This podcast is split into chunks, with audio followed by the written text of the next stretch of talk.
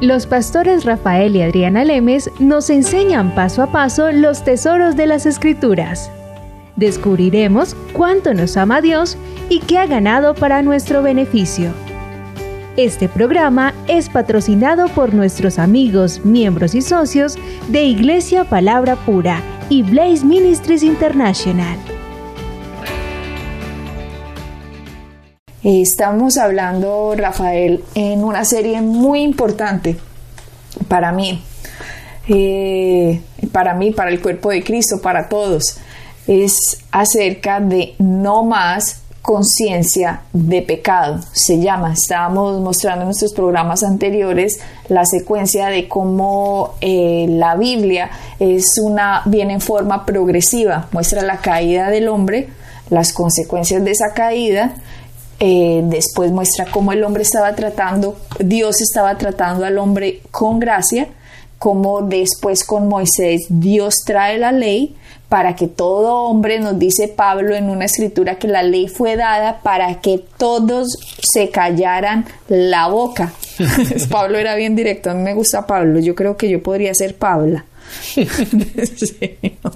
dice que la ley fue dada, eso está en Romanos eh, creo que es Romanos 3, dice 3.19, pero sabemos que todo lo que la ley dice, lo dice a los que están bajo la ley, para que toda boca se cierre y todo el mundo quede bajo el juicio de Dios, ya que por las obras de la ley ningún ser humano será justificado delante de él, porque por medio de la ley es el conocimiento del pecado.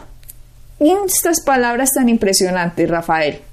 Pablo nos está diciendo, Dios trajo la ley con Moisés para que el hombre supiera el pecado, para que les diera conciencia, que supieran que no hubiera ninguna menor duda, para que se callen la boca los humanos, mejor dicho, porque la ley no simplemente eran las diez tablitas que le dio, la tablita con los diez mandamientos que le dio a Moisés. La ley era todos los estatutos, preceptos, ordenanzas que traían casi, casi mil de todo lo que el hombre tenía que hacer meticulosamente cómo tenía el hombre que prácticamente vivir para ser merecedor de cualquier beneficio, cualquier bendición de Dios. Pero Dios les dio los sacrificios para que el hombre se pudiera apoyar en el sacrificio y supiera, Señor, yo soy pecador, cometí tal pecado, traigo tal corderito, lo sacrifico, Volví a pecar, vuelvo y traigo otro corderito. Y eran corderitos tras toros, tras animales y animales continuamente, día tras día, año tras año. Y el sumo sacerdote también una vez al año hacían por todos los pecados del pueblo. Todo estaba bajo la sangre. ¿Por qué? Porque el hombre tenía que tener conciencia de pecado, y que los beneficios que ustedes están viviendo es porque un animalito pudo llevar, digamos, la culpa y la condena de lo que usted ser humano hizo.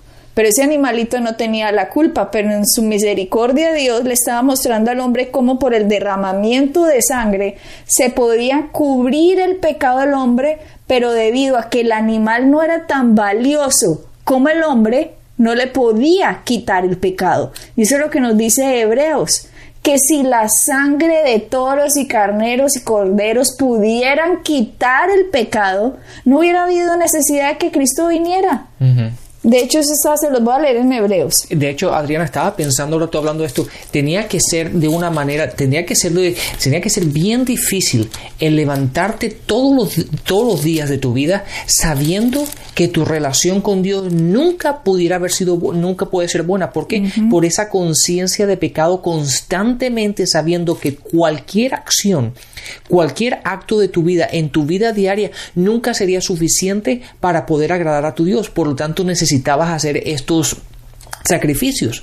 Pero ahora la gente dice, sí, bueno, pero es en el Antiguo Testamento, pero lo mismo pasa ahora en el Nuevo Testamento. Nosotros tenemos esa, aunque hemos recibido a Cristo y sabemos que Cristo vino y murió en la cruz por nosotros, lo recibimos en nuestro corazón, etcétera, etcétera.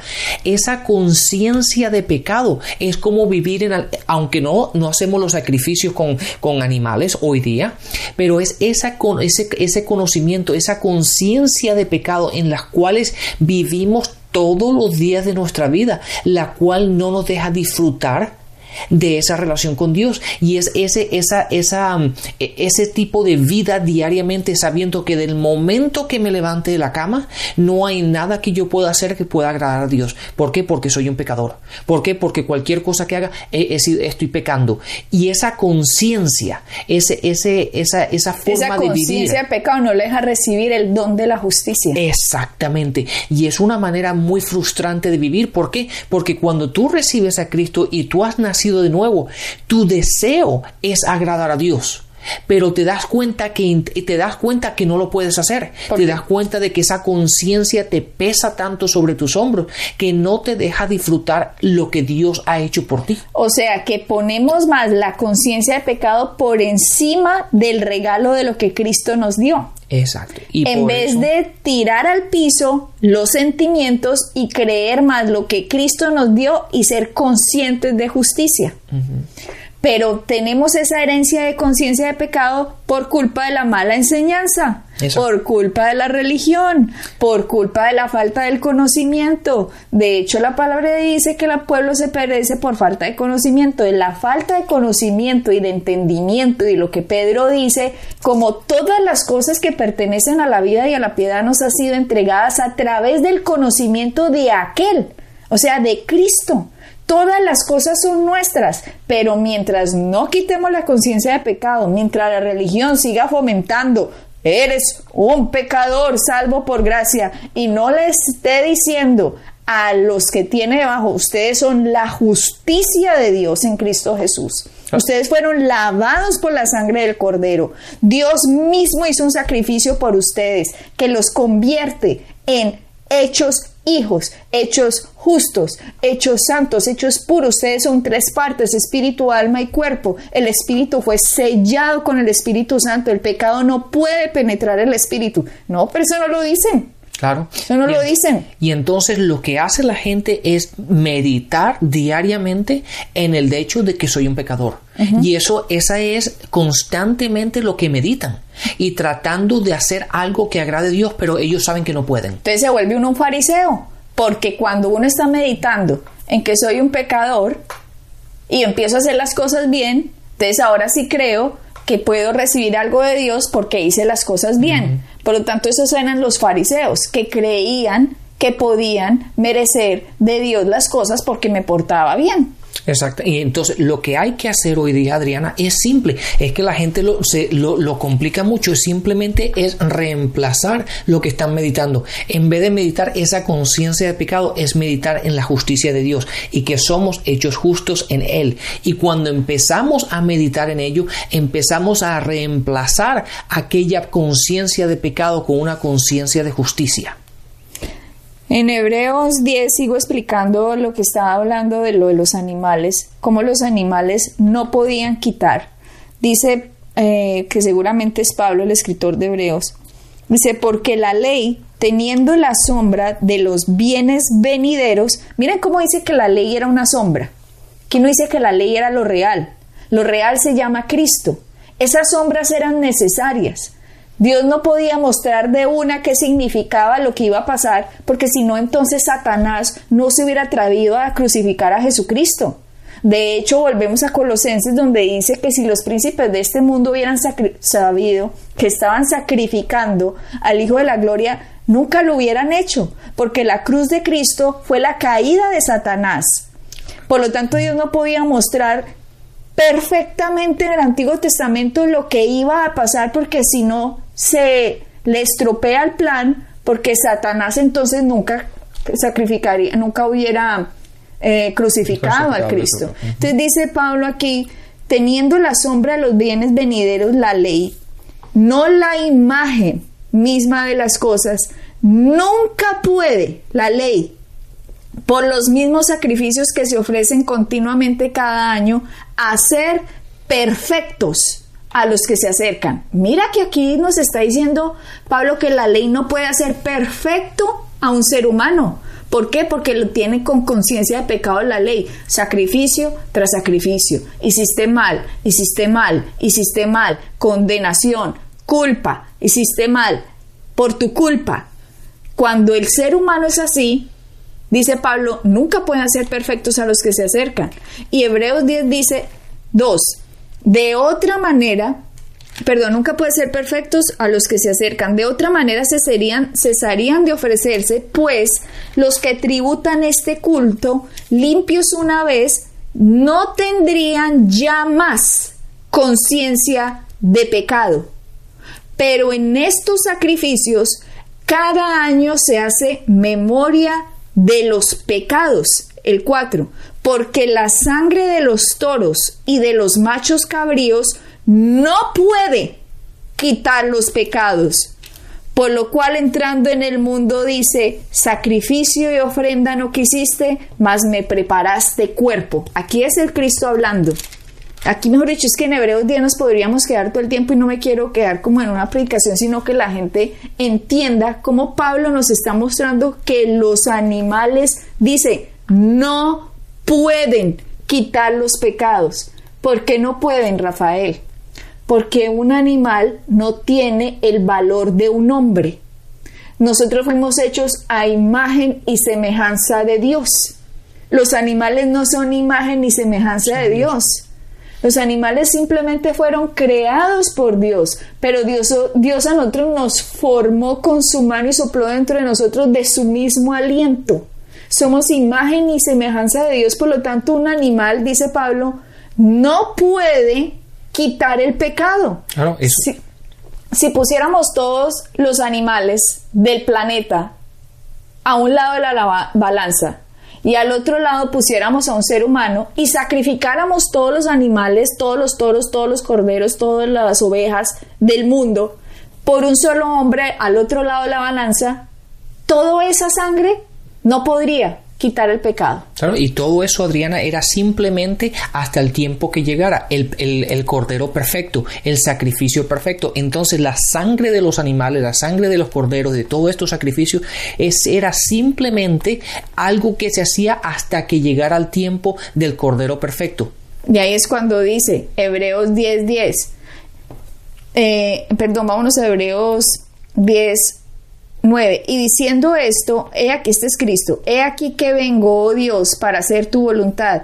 Quítalo primero, o sea, quita todos esos sacrificios, quita la ley de Moisés, está diciendo Cristo. Cuando viene, eso es lo que está diciendo.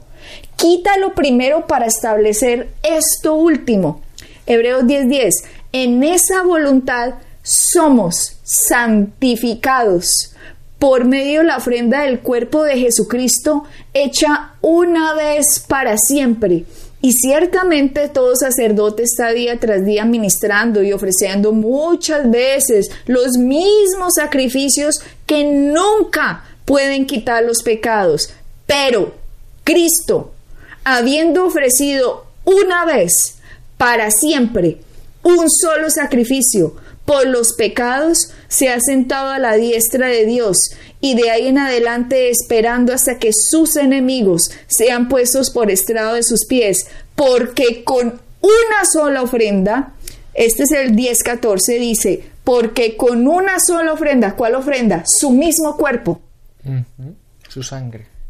Dijo Juan Bautista, he aquí, el Cordero que quita el pecado del mundo. Y aquí nos está diciendo Pablo, nos está explicando, nos dicen 10:10, porque con una sola ofrenda hizo perfectos para siempre a los santificados.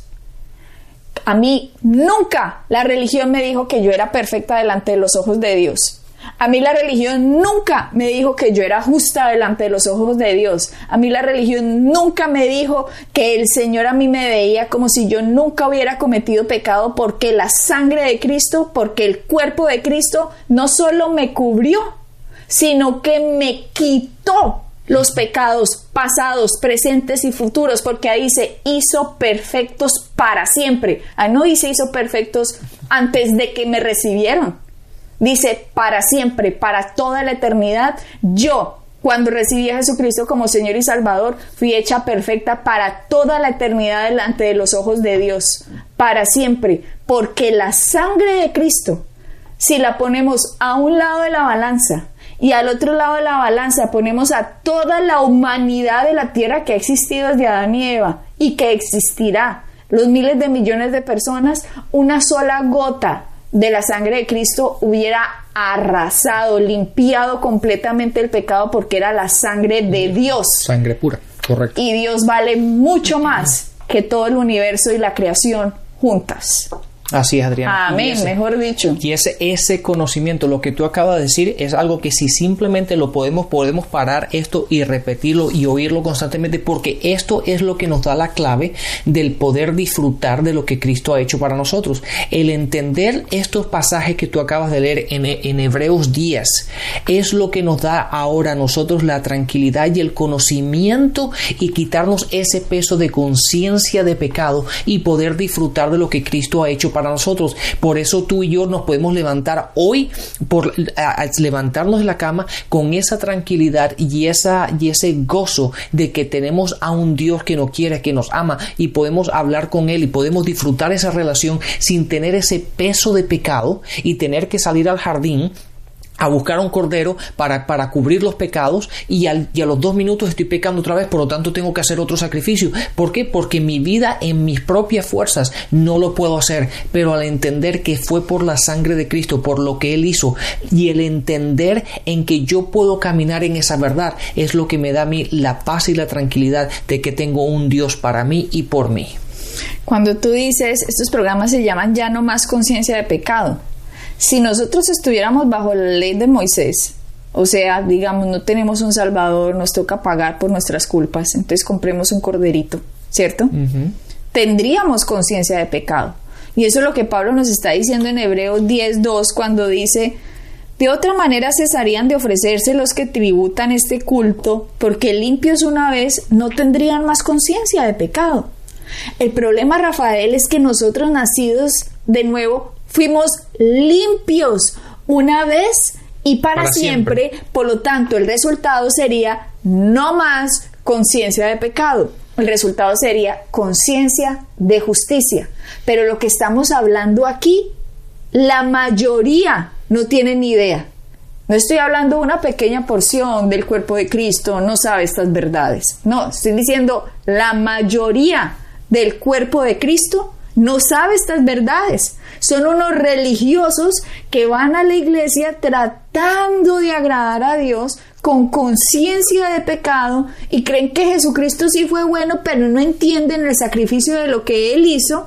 Entonces la religión no les deja ver qué significa hacer la justicia y por lo tanto la mayoría está bajo la ley como si Cristo no hubiera hecho nada. Están tratando de obtener lo que el favor de Dios y no están recibiendo lo que Dios hizo. Así que la iglesia, la mayoría de la iglesia está pobre, la mayoría de la iglesia está enferma, la, la mayoría de la iglesia está deprimida, no porque nuestro Dios no sea grande, sino porque la religión no ha dejado ver qué fue lo que hizo Cristo. Es culpa de la religión el estado de la gente de hoy en día, el estado de los cristianos. Deberíamos ser los más victoriosos, los más felices, deberíamos ser las personas más...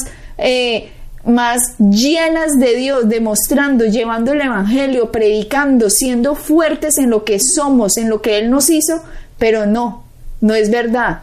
Está pobre, está enferma, está deprimida, sin esperanza y como con Dios, pero no lo entiendo. Exacto. Y Adriana, el versículo que voy a leer lo leímos, lo, lo, leímos y lo explicamos en los programas anteriores, pero dice, dice, la gracia y paz sean multiplicadas en el conocimiento de Dios y nuestro Señor Jesucristo. Esa gracia, esa gracia de que no tenemos conciencia de pecado, la paz de para con Dios, eh, como lo dice Romanos 5, que, que podemos estar en una relación eh, con Dios sin, sin esa fricción todo el tiempo de que soy un pecador. Y todo eso lo obtenemos simplemente por medio del conocimiento. ¿Qué conocimiento? El que tú acabas de explicar, el que tú acabas de leer en Romanos 10.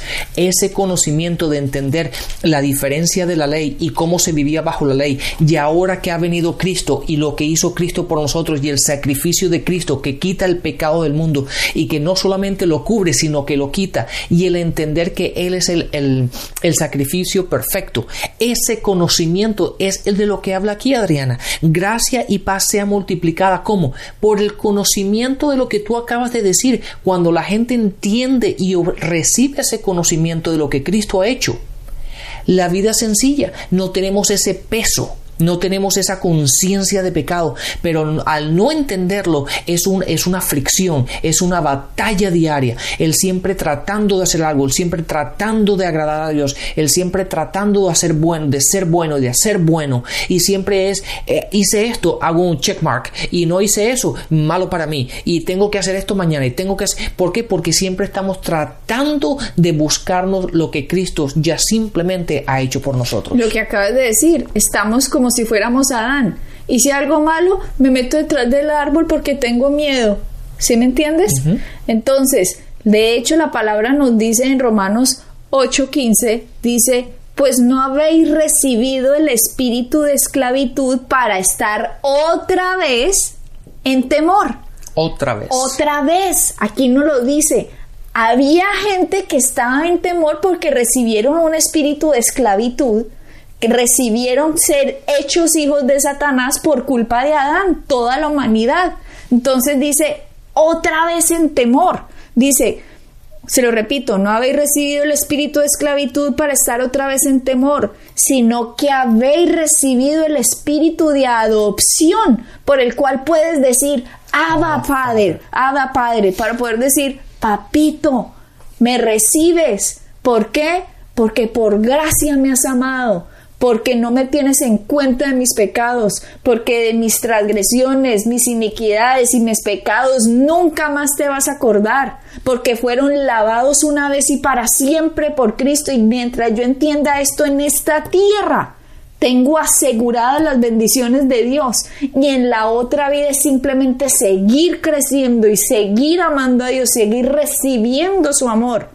Pero si yo no lo entiendo en esta tierra, Rafael, desafortunadamente si soy salvo, pues lo voy a entender en la otra vida. Pero era mejor entenderlo aquí, desde aquí empecemos a entender. Claro, es aquí donde tenemos que empezar a vivir y empezar a disfrutar lo que Cristo ha hecho. Por, y eso es lo que la, la gente no entiende, que es aquí en esta tierra ahora cuando necesitamos este conocimiento, necesitamos esta verdad para poder caminar y vivir en ella, disfrutando lo que Cristo ha hecho. Cuando vayamos al cielo lo vamos a disfrutar y ya va a estar hecho y en aquel momento vamos a hacerlo, pero es aquí en el día de hoy donde lo necesitamos. Por eso la gente cuando acá dice Pablo, no habéis recibido otra vez el espíritu de esclavitud para estar en temor. Está claro, porque si yo siendo cristiana tengo temor del castigo de Dios, tengo espíritu de esclavitud y no espíritu de adopción. Si yo creo, ay, Dios me va a castigar, eso fue porque me lo enseñó la religión, por lo tanto yo no puedo disfrutar de una relación con Dios y cuando algo malo viene a mi vida, yo digo, sí, sí, eso fue consecuencia de algo malo que yo hice, eso fue, eso fue lo que yo me merecía, Dios me está castigando por, por eso y sí, yo me merezco el castigo yo me lo merezco. La gente empieza a pensar así y empieza cada vez más a nunca alcanzan nada porque no entienden que ya lo tienen. Entonces, en vez de pararse cuando hacen algo malo, lo que esperan es castigo divino. Y por eso le abren la puerta a las enfermedades, le abren la puerta a la ruina, porque están en temor y creen, me merezco la enfermedad, me merezco esta ruina, yo no soy nadie, soy un fracasado, soy un de malas. lo que hacen es abrir la puerta al enemigo para actuar en sus vidas.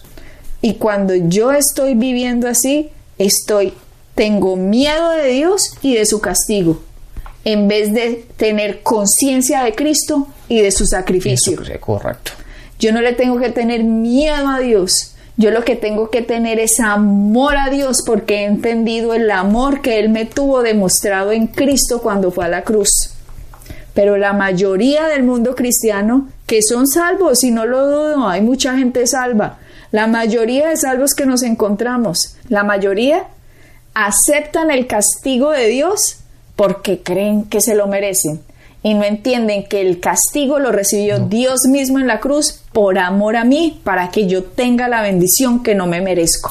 Entonces, Adriana, ¿cómo podemos, cómo podemos cambiar esa forma de pensar? ¿Cómo podemos cambiar esa, ese peso, esa, esa, mm, esa conciencia de pecado que nos hunde, que no nos deja vivir, que nos tiene, nos tiene como, pues, eh, para explicarlo de una forma, como siempre, una nube negra sobre nuestras cabezas? La fe viene por el oír y el oír la palabra de Dios. Y el problema es que la religión le cita este mismo versículo, pero no le está diciendo la palabra del Evangelio de Jesucristo.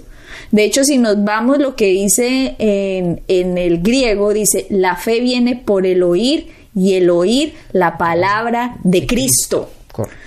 ¿Qué podemos hacer?